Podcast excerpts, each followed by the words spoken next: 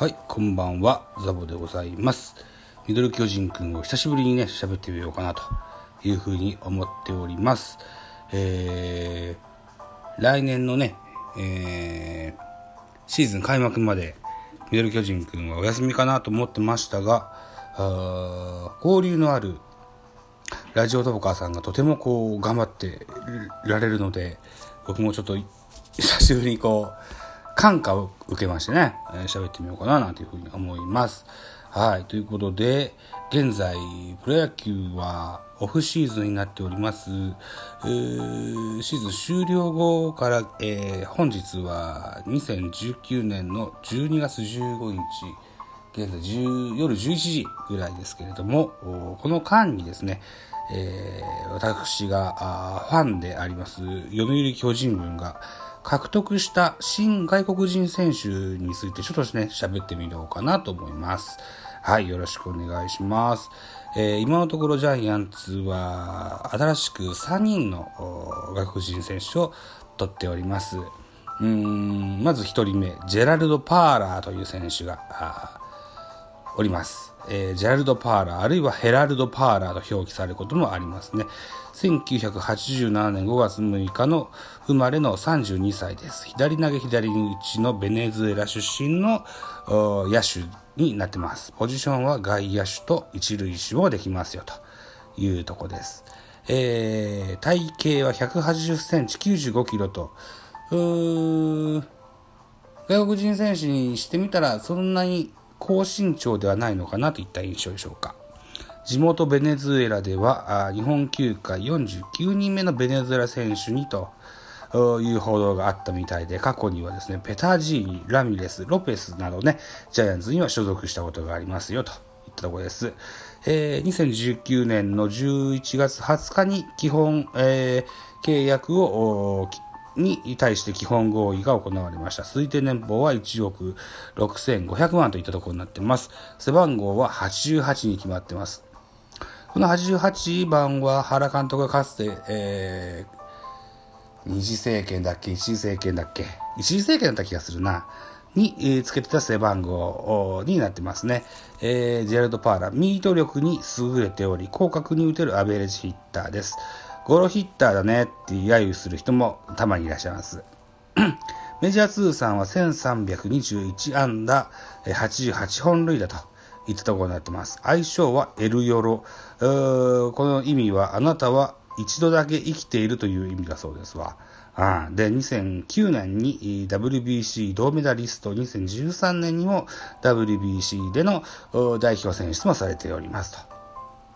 えパーラーはルーキー時代にダイヤモンドバックスにおきまして2番センターとして初めての先発出場を行い、えーで、初めての先発出場を果たします。この試合で初打席、初本塁打、メジャー100人目という記録を達成してますね。外野は、あーパーラーが守る外野は3ポジション。レフト、センター、ライトと3つのポジションをね、高いレベルで守ることができます。2011年と13年にはあゴールドグラブ賞も受賞しておりますと。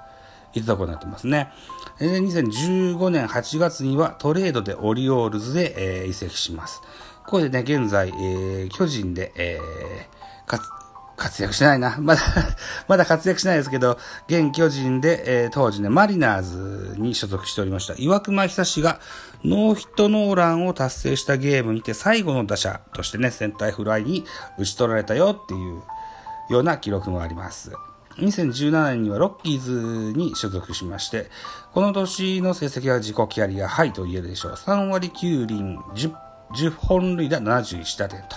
いった成績を収めてみせました。2018年5月、この時所属していたロッキーズと対戦相手パドレスの一戦で乱闘に参加し暴力を振るったとして、えー4試合出場停止処分を食らったということもありますね。うん、左のアベレージヒッターで、えー乱闘もしちゃうと。うー守備がいい分、クロマティよりましたか。といった印象でしょうか。はい。2019年6月に、えー、娘さんがね、えー、大好きな幼児向けアニメの人気曲、ベイビーシャークという曲をですね、登場曲に変更し、これがね、お客さんに受けましたよと。ナショナルズの観客はこの曲に合わせて手を上下に叩くシャークダンスが大流行しましたということですね。うーん、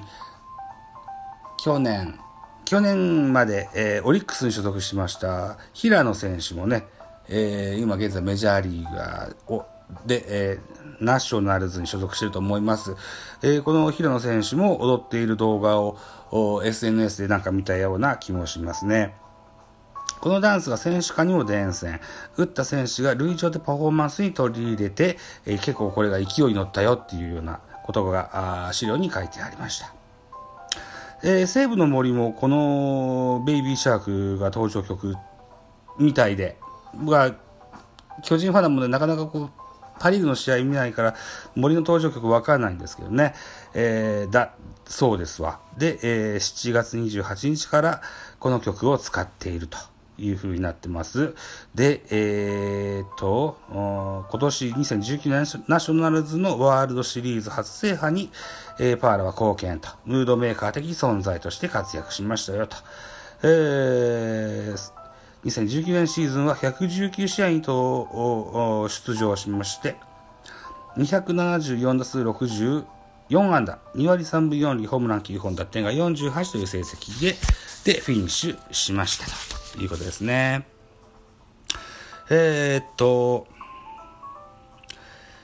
えー、入団にあたってコメントを発表しております。えー、歴史と伝統のある読売巨人軍の一員になれることを誇りに思います。レベルの高い日本のプロ野球でプレーすることは自分の能力を高める機会と捉えています。これまでの経緯と知識の全てを巨人軍に捧げるつもりです。ファンのため、チームのために常にエネルギッシュなプレーを心がけ、チームの勝利に貢献しますよ、といったコメントを発表してますということですね。ジェラルド・パワーラ、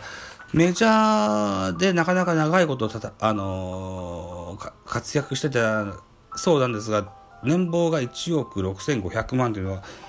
さほど高額な印象がないですよね。うん。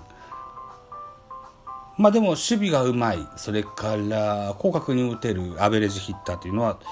ジャイアンツにとってはあいい印象が今のところあるのかなといったことでしょうか、と思ってます。さあ、二人目行きましょう。二人目はチアゴ・ビエイラという選手です。1993年生まれ26歳と、珍しいことにブラジル・サンパウロ出身のメジャーリーガーでした。12月3日に基本的なあ、えー、契約の合意に至りましたよと。推定年俸は5500万と。これも、そん、高い方じゃないですよね。えー、前ホワイトソックスに所属しておりましたよと。2013年 WBC ブラジル代表に選ばれており、ここで日本来日を経験しています。ブラジル出身者では4人目のメジャーリーガーになりますと。ブラジル時代に日本人コーチの指導を受けたこともあるようですということですね。ブラジル・サンパウロなんていうところの僕の世代では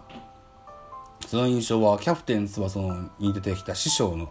ロベルト・フォンゴのイメージがなんとなくありますね。うん、サッカーのイメージですよね。うん、でもまあ、日系ブラジル人も結構いるということもあって野球の文化も多少はあるのかななんて言った印象もあります。はい。わかんないけどね。わかんないけどね。え続きいきましょう。最速167キロのゴーワン・ウワン。背番号は49に決まりましたと。えー、全投球の65.7%がストレート、25.4%がスライダーとほぼ2種類の球種で三振を狙って奪っていく投球スタイルですよと。えー、他には、あシンカー、チェンジアップなんていう変化球もありますが、ほとんど投げませんよと。いうことですね。平均球速は157キロ、スライダーは、の球速140キロと高速スライダーと言えるんじゃないでしょうかというところですね。2019年のシーズンは、えー、メジャーリーグでは6試合に登板しました。1勝0敗防御率9.0と、えー、通算試合、メジャー通算、うん、出場試合数は23試合。えー、投球イニングは25回3分の2を投げて2勝1敗1セーブ1ホールド。防御率7.36奪三振は24奪三振となってます。請求に難があり、まだまだ若手の有望株といった印象でしょうか。第2のマーク・クルーンを目指したいねっていうような資料が書いてありましたよといったところになってますね。はい。ということで、えー、前半はですね、ジェラルド・パーラーとそれからチエゴ・ビエイラについて喋ってみました。えー、これを一旦ですね、えー、なんですか、下書きかなんかにこう、書き加えましてですね、続けて、えー、喋っていきたいというふうに思ってます。で、これを喋って、喋ったというか、一本にし、の音声ファイルにしましたものを、おミドル巨人くん PC にあげたいなというふうに思ってますよ、ということです。はい。ということで少々お待ちいただけたらと思います。えー、特効果音。